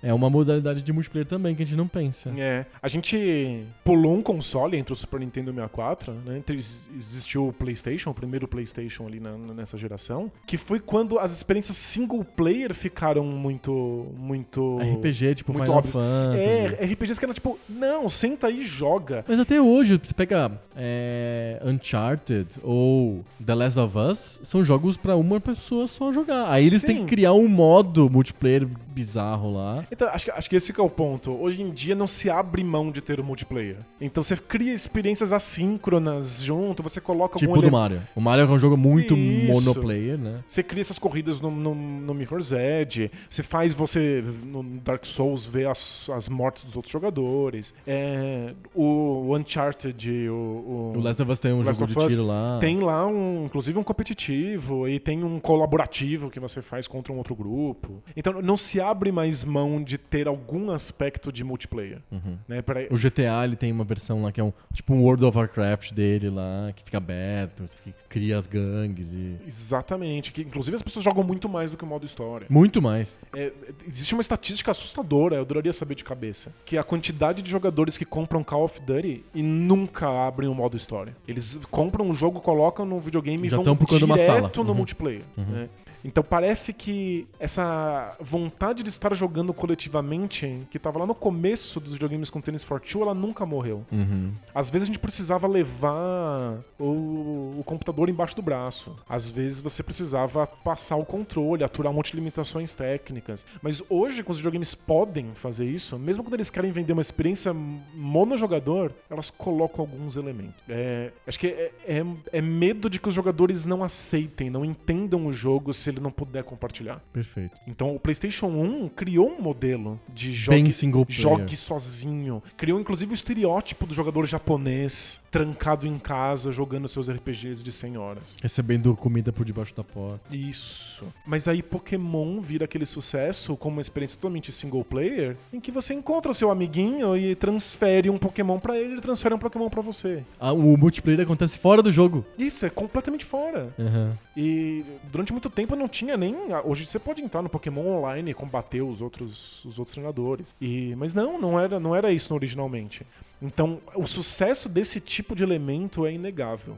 A gente tá muito ligado a isso, muito Uhum. Sim. atrelado a isso. A ponto de que você tem empresas hoje que dizem que não vale a pena fazer experiências totalmente single player. Que as pessoas não, Não, tem vão que jogar. ter o multiplayer. Tem, que ter um multiplayer, senão as pessoas não vão pagar. As Sim. pessoas não vão comprar essa experiência. Jogos que não tem, inclusive, nem modo história. Isso, dá ba- vários. É. O Star Wars Battlefront aí. É. B- Botaram agora o modo história só porque as pessoas reclamaram, porque elas querem o modo, o modo história também. Tem o de robôs gigantes da Microsoft lá, que também não tem modo história, é só o online. Eita, é- Esqueci o nome do jogo agora. é, isso engaja tantas pessoas e faz com que a, a quantidade de horas seja tão infinita que se você quer que as pessoas continuem jogando seu jogo pra sempre, você tem que colocar isso. Eu acho que existe um medo muito grande de que o jogo simplesmente dure seis horas e pronto, acabou, ele seja jogado fora. Tem que ter- o, o fato de ter jogadores humanos com você faz com que s- haja uma aleatoriedade que o robô não consegue dar, e aí você é, multiplica e exponencia para o infinito as possibilidades que o jogo traz. É verdade. É que eu, eu fico um pouco triste. Porque a tecnologia avançou justamente pra abrir a possibilidade de que a gente não precisasse lidar com outras pessoas. A gente gosta de lidar com outras pessoas, às vezes. Então a gente manteve isso funcionando. Sim. Mas a, a- a possibilidade tecnológica surgiu. E a gente teve uma, uma época maravilhosa no Nintendinho, no Super Nintendo e no PlayStation 1, pra quem gosta de RPG, jogando jogos sozinho. Precisa ser uma possibilidade. Porque a tecnologia permite. É que agora a tecnologia permite que você esteja o tempo inteiro conectado jogando com todo mundo, então parece que esse é o único tipo de jogo que existe. Sim. Ent- É legal que isso seja possível, mas também é possível o jogo single player. Que eu acho que o celular traz um pouco, não é não? Esse momento de jogo solitário. Você tem razão, mas é que são experiências bem, bem mais simples, bem menos ambiciosas. né? Sim. E que de alguma maneira ele também em- coloca um pouco de multiplayer quando tem os leaderboards e coisas assim. É difícil um jogo que não que, Pensa que, que, jogos, abre que- mão jogos disso, de né? puzzle que nem antigamente tinha o The Incredible Machine, tinha modos em que você podia jogar o jogo desenhado por outro, outro por um amigo. É verdade. Eles têm que se virar pra ter o multiplayer. É. É, é- é- é uma- parece que é uma força muito maior do que o que a gente imagina. O ser humano, ele é agregado por natureza, ele precisa de ter outros seres humanos perto dele, inclusive quando ele inventa tecnologias que i- eximem o ser humano da história. Não precisa de ter um ser humano lá pra você jogar. Já tem uma tecnologia pra isso. Não, ele quer ter outro ser humano perto dele. É, E jogos antes dos videogames eram experiências agregadoras por Uhum. natureza. Elas são sobre você se juntar com outras pessoas. É que a tecnologia permitiu que isso não fosse necessário. Mas a gente esqueceu essa, essa possibilidade muito rápido. É. A gente quer ter pessoas por perto. Ou o resultado das pessoas, que o online você não tem as pessoas por perto, mas tem a co- as pessoas acontecendo ali na A tua frente. influência, né? Porque sentir que você tem influência sobre outras pessoas e elas têm influência sobre você. Fica muito mais rico. O É. jogo fica muito mais rico. Eu ainda sou um, um defensor e um grande fã de experiências single player, porque eu acho que elas oferecem um- uma experiência diferente. E eu acho que é uma experiência importante para os videogames. Mas é- é- elas são cada vez mais raras, porque a tecnologia Eu- nos eu- permite estar em grupo. Eu gosto de, de multiplayer, e eu- mas eu acabo jogando mais single player por uma mera questão de que eu não tenho muito tempo pra jogar. Então os meus, meus horários, minhas capacidades de jogar são bem limitadas. É difícil juntar pessoas. Isso, né? é muito ruim. Então eu prefiro. o- O Switch tem sido tão revelador pra mim, tão importante pra mim, porque eu posso pegar ele em qualquer momento do E jogar um dia. pouquinho, né? Joga 10 minutos, só um pouquinho, tá bom. Eu tô travado numa fase lá do, do Mario lá, porque eu simplesmente não tenho duas horas pra poder me dedicar pra aquilo. Eu só preciso 15 minutos. E eu- a fase é difícil, 15 minutos não dá pra Não, resolver você- o problema Eu falei, você vai ter que jogar umas 4 horas consecutivas. né? consecutivas. E, tipo, eu não tenho essas quatro horas. E aí, pra mim, o jogo online multiplayer fica mais complicado. Mas eu entendo que realmente seja a força que move o videogame, é mesmo a capacidade de a gente e a vontade que a gente tem de jogar com outras pessoas. É verdade. E tem gente dizendo que hoje em dia os jogos são todos multiplayer e que isso é triste, que as crianças estão todas na internet jogando LOL umas com as outras. Mas vamos ser bem sinceros, era assim desde o começo. É assim desde o começo. Quando a gente começou, a gente lotava os arcades pra fazer Pra isso. poder fazer isso. E lotava a casa pra ficar jogando California Chamava. Games. Exato. Assim que a tecnologia permitiu que você fizesse isso sem estar vendo a cara das pessoas, a gente faz. E Engraçado, né? Videogame malignizado o tempo inteiro. Um da, uma das acusações é que ele faz com que as pessoas sejam antissociais e não se, encon- não se encontrem mais. E ao contrário, a gente acabou de fazer um programa que é sobre pessoas que querem o tempo inteiro estar com outras pessoas. É, tá- a era PlayStation, que é uma, uma era bastante single player, inclusive o PlayStation 2 tinha dois controles, enquanto o Dreamcast 64 anteriores Quatro. já tinham quatro. Mas é a era PlayStation virou um, um ícone desse jogador solitário. Aham. E ele existiu por pouco tempo, e nos outros videogames não era assim, e na internet, nos computadores também não era assim. É pelo, pelo contrário, é difícil você encontrar uma experiência single player boa, satisfatória. Sim. Né? Os jogos são feitos, pens- pensados para esse público que quer cada vez mais experiências coletivas, É, gregárias. Im- Imaginar videogames como uma, um- algo que deixa crianças solitárias. é- Não é, é zero, É. não funciona. É pra É, quem é- não tem a menor ideia do que tá falando. Exato, é não entender o que, que os jogos são por natureza. Exatamente. Fechamos? Fechamos? Muito bom, porque agora é hora de Telecat. Telecat.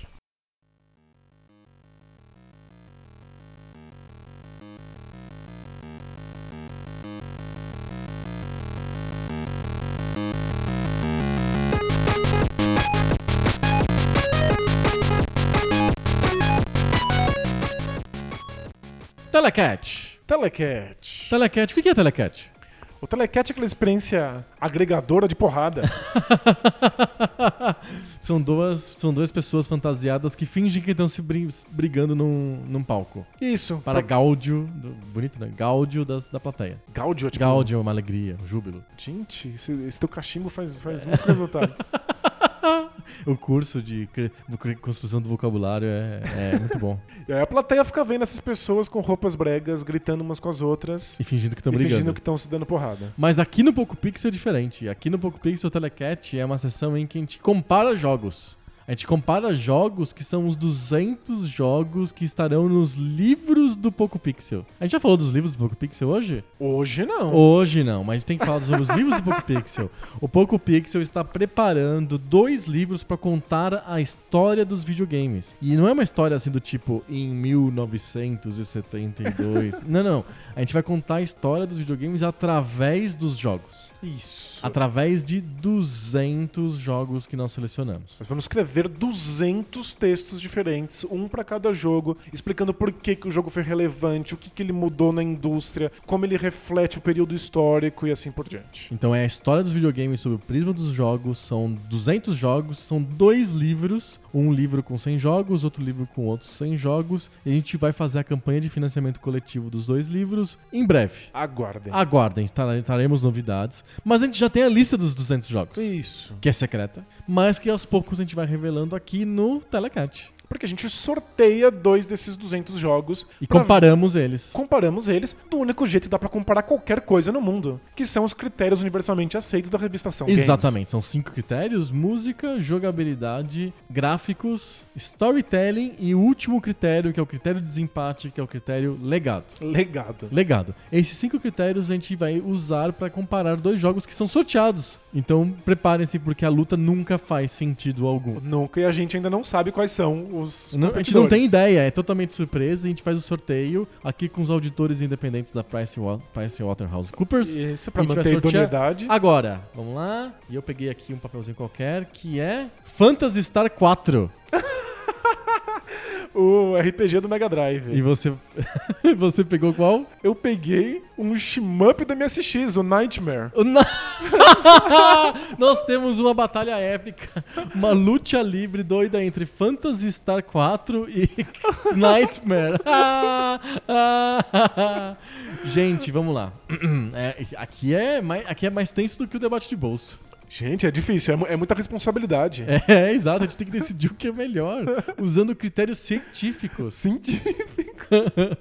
Vamos começar por gráficos. Gráficos. Gráficos do Phantasy Star 4. São, na minha Que, opinião. é, vamos, vamos contextualizar, é a série de RPG da SEGA. Isso. É o a resposta da SEGA à série Final Fantasy. Exato, é, É. um space opera. É um space opera, totalmente ficção científica. É, tem um pouco de capa-espada, mas eh, s- sempre nesse contexto espacial. É, o Phantasy Star 4 é com certeza o melhor, é o mais elaborado, o mais longo, o mais sofisticado e na minha opinião são os melhores gráficos do Mega Drive. É bem bonito mesmo o jogo. É bonito, é colorido. E era um jogo mais bonito também do Master System, o, o outro Phantasy, O outro Star, Phantasy Star. Ele era um jogo bem bacana no Master System mesmo. E uma coisa que impressiona o Phantasy Star 4 é que ele tem cutscenes. Sim. Então, o tempo inteiro, ao invés de você estar lendo o texto dos personagens, que era uma coisa padrão de você ler num, no Em Final RPG, Fantasy, por é. exemplo, você ficar lá lendo o que os caras falam, aparecia o rosto deles, eles mudavam de expressão facial. E, inclusive, tinha um- um- uma estética bastante história em quadrinhos. De aparecer quadros com vários personagens e esses quadros vão se mexendo. É, eu acho visualmente um primor. É bem, é bem bonito mesmo o Phantasy Star 4 e, e é um jogo que impressiona, assim. É, ele, ele tem um defeito que é, ele é um RPG. Uhum. Mas graficamente, eu não tenho nenhuma reclamação. Perfeito. E o Nightmare? O Nightmare é um jogo bem bonito também. Eu acho que deve ser o jogo mais bonito da biblioteca do MSX. Uau! Vamos contextualizar o Nightmare. O Nightmare ele é um jogo de MSX da Konami. É o segundo jogo de Konami que, a gente- da Konami que a gente fala na sessão Telecat, né? Semana Olha, passada tem- a gente falou sobre o Silent Hill. É verdade. O Nightmare é um jogo é, produzido pela Konami pro MSX, então é um jogo nativo do MSX, só saiu no MSX, não saiu em nenhuma outra outro console. Ele é um um shmup de o- ele é vertical de cima pra baixo, de, De baixo baixo pra pra cima. na verdade de baixo pra cima. Ele não é nave, você controla um viking que atira em, ob- em seres mitológicos, meio mistura de viking, mitologia grega, bate o liquidificador. é, tudo- aquela coisa, os japoneses lidando com a, com a cultura dos outros. que É sempre Exato. divertidíssimo. é sempre muito divertido. O jogo é um shmup semilento, porque o MSX não é exatamente um equipamento rápido. Não, é bem, bem lento, mas ele compensa isso colocando uma quantidade bem grande de, elementos na, tela. E você, con- tem- como todo shmup, você tem uma capacidade de evoluir o teu personagem, não do jeito RPG, mas do jeito de, nessa tela aqui eu tenho um power-up, eu vou pegar, mas eu tenho que ser um power-up do tipo tal que vai me ajudar. E se eu escolher o, o power-up certo, eu consigo matar os meus inimigos de uma maneira mais certa, etc, etc. Então é um shmup é, diferente do padrão shmup da Konami, de grádios e shmups horizontais, mas é um, é um- eu acho que é o melhor jogo do MSX. Provavelmente é o melhor jogo do MSX. É, eu- Eu acho que é um, é, é um dos raros jogos da MSX que você deveria jogar hoje. Eu também acho. E ele funciona hoje. ele Ele, é ainda divertido funciona, hoje. né? Ele é lento. A gente já avisou que ele é mu- lento. bem lento, é. Então você abre aquela tela e o Viking tá andando ali, e aí a tela vai demorando pra descer e você começa a ficar meio assustado, porque a gente tá acostumado em jogos hoje que tem que ter tiro logo no primeiro microsegundo. Isso. Esse demora pra acontecer alguma coisa. Mas é legal. Depois que você pega o fluxo daquilo, é um jogo de- que cria fluxo em você. É. Você fica desviando dos tiros, você fica pegando os power-ups, é muito bem feito. Tá sempre desafiado, mas o jogo nunca é difícil demais. Sim. Os power-ups são interessantes, mas eu acho que é um jogo que não depende muito dos gráficos. Os gráficos são meio genéricos. Eu jo- os gráficos são genéricos, mas são bonitos, são bem feitos. Compara, tem- você tem que pensar com os olhos da época e com os olhos do MSX. Ok. E É, São gráficos que têm um grau de elaboração e detalhe inédito até pros outros jogos da Konami. E tem mais coisas acontecendo na tela e eles foram espertos o suficiente, eles conheciam o hardware o suficiente Pra fazer pra uma coisa fazer bem uma bonita. é. coisa bem bonita pro MSX1. A gente tá falando de um jogo que não é o, não é o Metal Gear,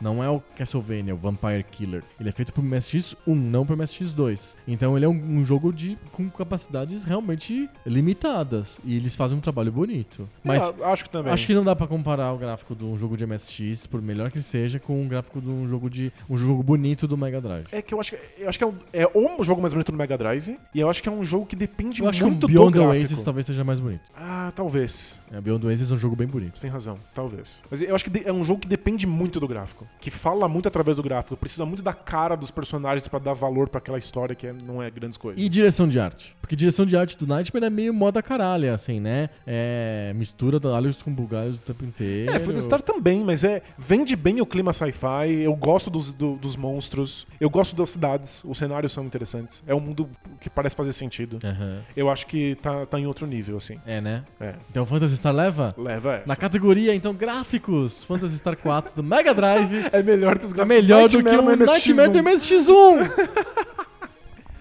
Vamos para a categoria música, que é outra categoria técnica. Música. Música. É técnica, mas tem um elemento de direção artística também que é Isso. importante de falar.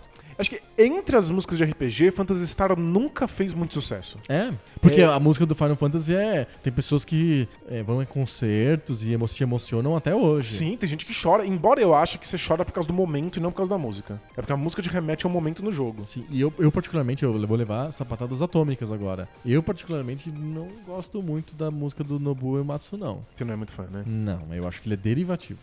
Eu, eu- eu não sei o- o, o que falar da música do Phantasy Star pra você, porque talvez você ache ela, assim, horrivelmente brega. Hum, é bem possível. É porque, porque ela é. Mas como ela é esquisita, ela, é um, ela- ela não parece as músicas dos outros RPGs não- da época. Não é do Yu, Yu Suzuki, Yu Suzuki, não, do Yuzo Koshiro. Não é, não. Mas é, como ela é um pouquinho esquisita, ninguém gostava pra ela ser um pouco esquisita. Talvez por conta disso você achasse ela menos genérica. Mais interessante. É, mas eu ainda acho as músicas do Phantasy Star completamente genéricas. Genérica. Tem, tem essa coisa de, de ficção científica, de fazer piu, piu, piu, piu. É com barulhinhos, música no com final, barulhinhos. Assim, é, que torna ela minimamente interessante. Aham. Mas eu canto as músicas do Nightmare na minha cabeça. É verdade. É que tem poucas músicas também, né? É um jogo, é um jogo limitado, pra memória limitada do MSX, que era, vale lembrar, 64 KB de memória ro- é, RAM. Quer dizer, tipo, complexo, né? É um, é um, é um pedacico de um disquete. É um micro, micro pedaço de um disquete. é, você abre teu notepad e escreve Oi, tudo bem? Aí não cabe o ponto de interrogação, já deu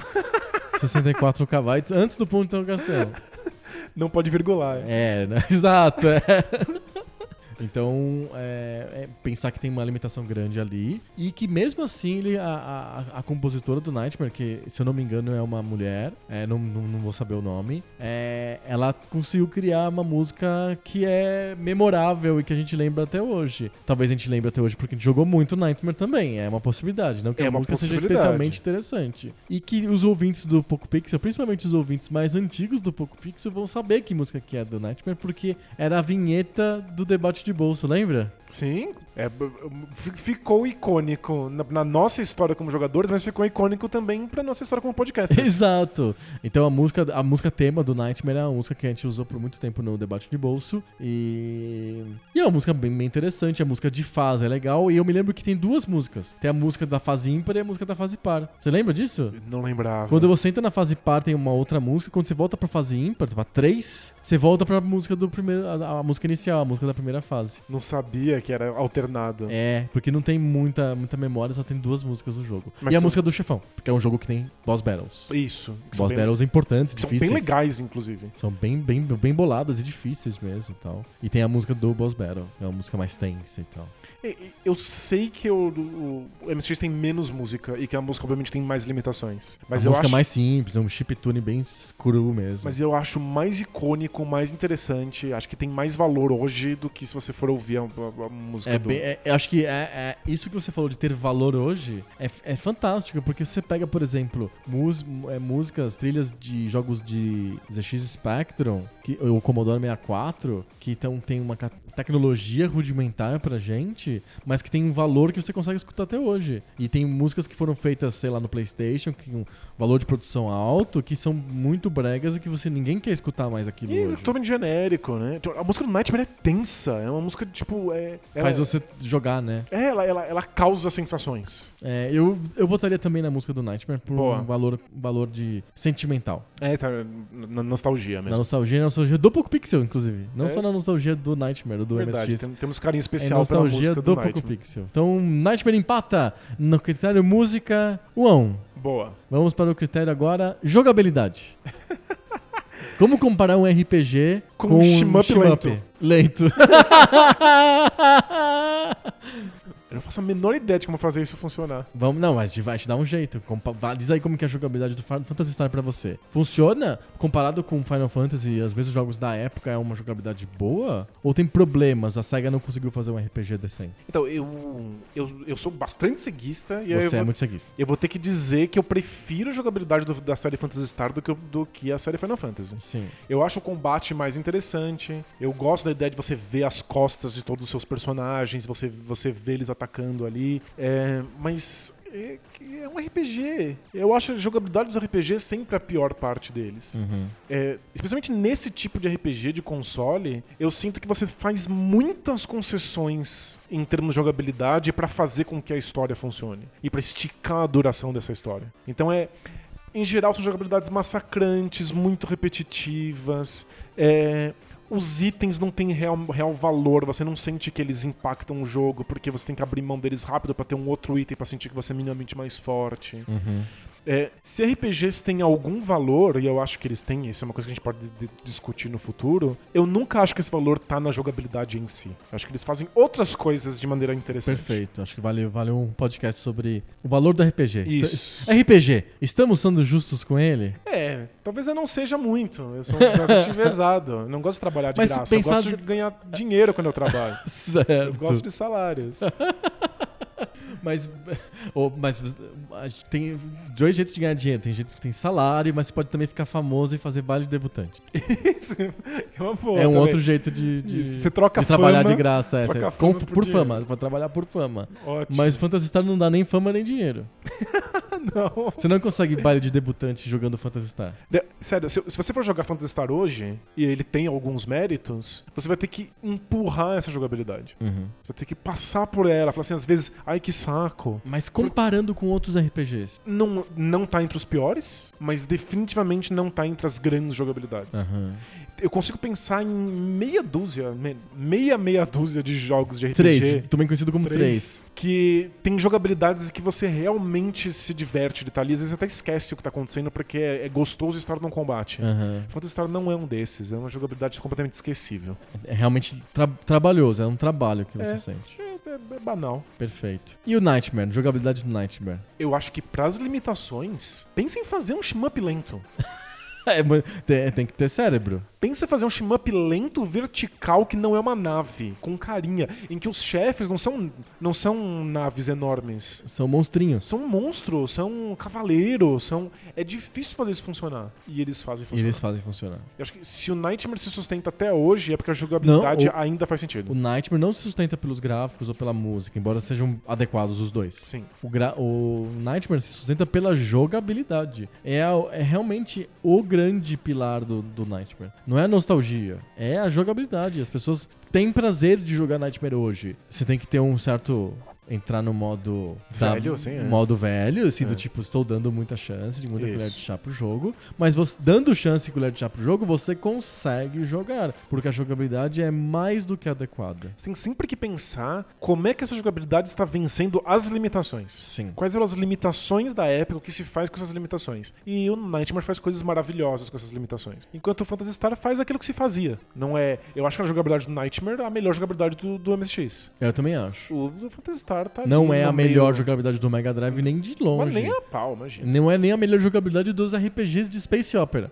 É verdade, não é mesmo. Então, Nightmare leva em jogabilidade. Boa. Virou, olha só. 2x1. 2 a 1 um. Vamos para o critério storytelling. Vamos começar pelo storytelling do Nightmare.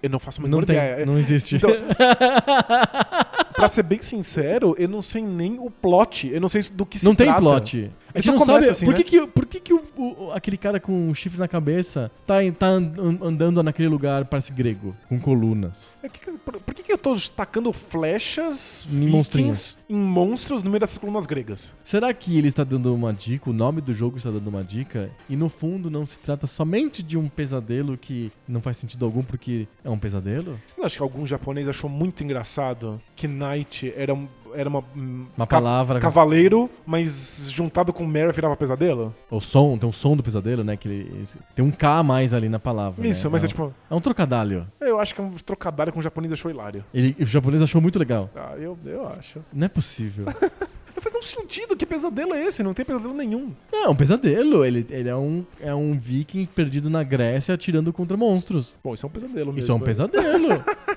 Eu já tive pesadelos mais. com fazer muito mais sentido do que isso. Eu acho que. Eu acho que um storytelling possível. Vamos. A gente não tem um storytelling do Nightmare. Então a gente vai ah, se agarrar ao storytelling possível. E o storytelling possível do Nightmare é, é um pesadelo. É um pesadelo, tá é um bom. pesadelo, é um pesadelo Grotesco. grotesco. E um, um tanto lento. Talvez por isso. ele quer correr, mas é pesadelo, as pernas são pesadas. Isso! É. Ele não consegue, ele tá lá sempre sofrendo, porque é um pesadelo. Boa. Ok, não é nada disso. É Nada mentira. disso. É total mentira. O- um dos motivos pelo, pelo qual o Nightmare ganhou na jogabilidade é porque o jogo é interessante, mesmo que ele não tenha nenhum storytelling. Zero, zero. a gente Zero, nem, zero. Não tem nem a princesa tá em outro cas- castelo. Não, não tem nada. Tem nada. Não tem nem premissa, não tem porcaria nenhuma. Aí você termina a primeira fase e tem- você tem que enfrentar uma medusa. Por quê? Eu sou um viking. né? Tipo, não Dou- faz nenhum sentido. Dá uma flechada na cara da medusa. E eu sou um viking com, com chifres na cabeça. E armadura, e vikings usam armaduras. A É um gente- cavaleiro ou é um viking? Eu acho que ele é um cavaleiro. Ele é um cavaleiro que tem um chapéu de viking. Isso, e ele contra a achou, medusa. Ele com- achou na rua. Não, é- não faz nenhum, Nenhum sentido, sentido. Não faz nenhum sentido. E Foi- o Phantasy Star 4? Phantasy Star, se você for jogar, é porque você se interessa por histórias de Space, Space Opera. Opera. Então, é, a série Phantasy Star já tem, tem essa tradição. É, é es- se eu não me engano, eles são escritos por uma, por uma, por uma autora, mulher. Então, a- os primeiros jogos têm uma mulher como protagonista. Então, já tem, tem algum valor nisso, já quebra. O Star, o Uhum. Star Trek quebra um pouco dos clichês. Sim. É, existe um mundo que é... é Mundo co- coe- coeso, coerente. é, e é progressivo, então você, você encontra elementos dos outros Phantasy Stars quando você está jogando um Phantasy Star novo. Uhum. Porque às vezes alguns são no futuro, outros são no passado, mas você vai encontrando e conseguindo juntar isso na sua cabeça. Sim. Então a história é minimamente interessante. É, é- é um jogo movido pela história, é um jogo sobre storytelling. É Uhum. Se não isso que tem faz ele- história, história e diálogos interessantes ou minimamente interessantes, o jogo não se sustenta. Isso. Eles s- são dignos. Não, não é a melhor história dos RPGs, mas é ok. Dá pra dizer então que Phantasy Star 4 leva em cri- no critério storytelling? Sim, e- e- Melhor do que o pesadelo do cavaleiro que tem um chapéu de, de viking e enfrenta monstros gregos? Gente, os jogos muito idiotas teriam ganhado de- de- em storytelling do Nightmare. Será que o Antarctic Adventure ganha do, do Nightmare? Porque pra mim o Antarctic Adventure ele é uma espécie de ícone de storytelling. O jogo é pe- melhor ou pior do que o Antarctic Adventure? Pra mim essa é a régua do storytelling. Eu acho que o Antarctic Adventures é melhor do que o Nightmare. Olha, porque é um passeio pela Antártica com um pinguim muito simpático. Mas pelo menos, olha, você, você Que ele consegue- usa gravata borboleta e relógio de pulso. Você, Ele não tem nem pulso, mas ele tem relógio de pulso. você conseguiu me dizer sobre o que é o jogo. Vai contar o que o Nightmare é, não, Não, dá. não, dá. É... Então, Phantasy Star, que é um jogo baseado em história, Não, leva ele Tá, é com ganha- muita vantagem. Leva com muita vantagem. Phantasy Star 4 então leva em jogabilidade. Jogabilidade não, em storytelling. E está 2x2. E vamos para o critério de desempate. que tem esse nome porque a gente costuma empatar muito. e a gente não combina, acontece. É verdade, Ah, Ah, acontece. Acontece. Legado. Legado. Legado, a gente tem dois jogos que são pobres em legado, você concorda comigo? É. Nenhum dos dois jogos leva- ge- geraram grandes consequências. Porque o Phantasy Star acabou sendo eclipsado totalmente por, sei lá, Final Fantasy, Chrono Trigger. To- totalmente. Phantasy Star foi totalmente destroçado pelos RPGs de Super Nintendo. E quando a SEGA foi pro próximo console, Que é o Saturn. que é o Saturn, pra competir contra os Final Fantasies do- e os Dragon Quests do PlayStation 1, a SEGA esqueceu o Phantasy Star e foi fazer um novo cenário que é o Panzer Dragon. Sim. Eles ignoraram. O Phantasy Star foi voltar como um RPG online no Dreamcast, que é um RPG muito pobre, mas que é uma jogabilidade muito interessante, por ser multiplayer e. e- É MMO, blá blá blá blá. blá. isso. É o primeiro MMO de console, então Uhum. Sim. tem, o- tem o seu valor. Mas tudo que o Phantasy Star Online faz no Dreamcast não tem nada a ver com o que faz o Phantasy Star 4 não no tem Mega legado Drive. nenhum, é só história. Nada, o Phantasy Star realmente morreu no 4. E o Nightmare não. é, O gênero de shmup vertical de baixo pra cima, sem nave, o gênero de shmup terrestre, não tem, não tem muita, muita, muito legado. Tem o Gunsmoke da, co- da Capcom. Que é- tem- que é É maravilhoso e é posterior mesmo. É posterior e é muito bom, é um arcade, depois jogo de Nintendinho. Tem o Ikari Warriors, que, tam- que é igual ao Commandos. Comando, né? Comando no singular, que é o, o jogo de Rambo da, co- da Capcom e o Ikari Warriors. Eu nem sei quem que é a produtora, mas são jogos muito parecidos em que você tem que. É um shmup de baixo pra cima vertical que você veste um, um, carinha, um cara sem camisa no meio da guerra do Vietnã, Né? É. atirando em soldados e tal. São jogos muito parecidos com o Nightmare. É, já é algum legado. E eu já vejo Infinite Runner são mais parecidos com Nightmare do que. Que tem essa, essa coisa, essa progressão. Isso. É, Porque Eu acho que te- o legado direto termina no Ikari Warriors mesmo. Eu não consigo, ou nas fases do Contra. Ah, sabe aquelas fases do Contra que são que você vê o personagem de sim, sim, costas? são bem legais. São bem interessantes. Eu acho que o legado termina ali. Se extrapolar muito, dá pra pensar que, sei lá, o Sunset Riders é um tipo shmup, mas ele é de lado, então é outro gênero run and gun, mas tem a ver com a ideia de correr num cenário. Sei lá. É, não sei, talvez tenha ajudado a popularizar jogos de. de Ação. De, shi- de shmup verticais, porque vários jogos de nave depois vão ficar verticais. Que é um- mas é um padrão já antigo. Antes do, do, do Nightmare já tinha um monte de shmups de naves verticais. Ah, mas a a enorme maioria era da esquerda pra direita. Por conta da, do. do- Gradius. por, causa, por conta do design da televisão mesmo. É, É, igual ar- os arcade. Realmente, os, É, era os coisa de shmups arcade, era é. coisa de arcade, que você podia verter aquela tela e colocar ela de pé. Sabe que Icaruga ou bota umas faixas pretas horríveis na sua TV pra fa- deixar ele vertical, Ou você ou ele inverte a pede, TV. ele pede para você simplesmente entortar sua TV.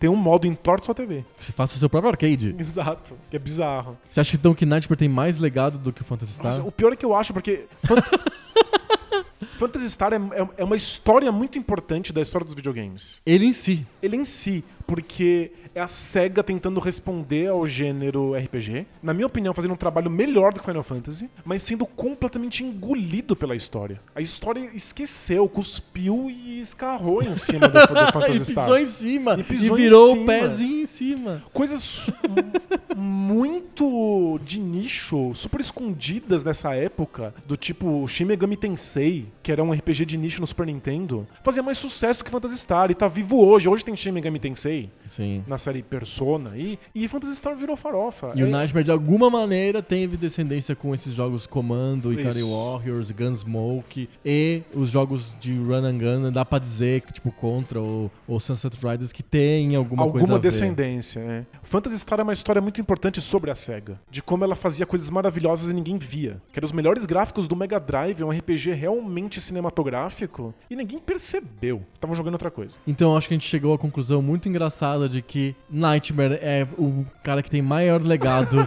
e, portanto, por 3 a 2 ele vence de Final Fantasy no nosso segundo Telecat. Bom, é o primeiro RPG que morre na minha mão. Vamos ver quantos desses vão acontecer. Você vai ser um RPG Killer. Isso, vamos- vamos- vai contando aí, vou marcar na parede aqui. O risquinho, o Faz um primeiro risquinho. risquinho. é RPG. Não foi- não era minha primeiro intenção. RPG, morto. Puta, eu matei o RPG da SEGA, imagina o que eu vou fazer com os outros.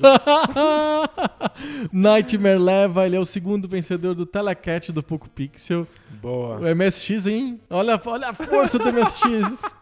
E Ela olha a levou força da Konami. A Konami levou dois? Ela levou dois, ela ganhou com Silent Hill e ela ganhou com o Nightmare. A Konami é invicta, 2x0 Konami. É que a gente pode ficar tranquilo, que eu acho que a gente nunca mais vai sortear outro jogo da, Da Konami, né, Konami. Nessa, nessa lista. Não sei se tem outras. né? Impressionante, o telecat do Poco Pixel não faz absolutamente nenhum sentido. E por Parabéns aos envolvidos. Parabéns a todos os envolvidos e principalmente um beijo pro pessoal da Konami. Isso, parabéns, vocês estão invictos aqui. Exatamente. 2 a 0 pra Konami. Muito bom, esse foi o telecat de hoje. Nightmare contra Phantasy Star. Não vejo a hora da semana que vem ver outra bizarrice dessas. Pensar que é, você acordou hoje pra falar sobre o Phantasy Star hoje. Meu Deus, como isso aconteceu, né? o que eu tô fazendo com a minha vida? Muito bom, isso por hoje é só. Semana que vem a gente volta com mais papo novo. Sobre o videogame velho. Valeu! Tchau!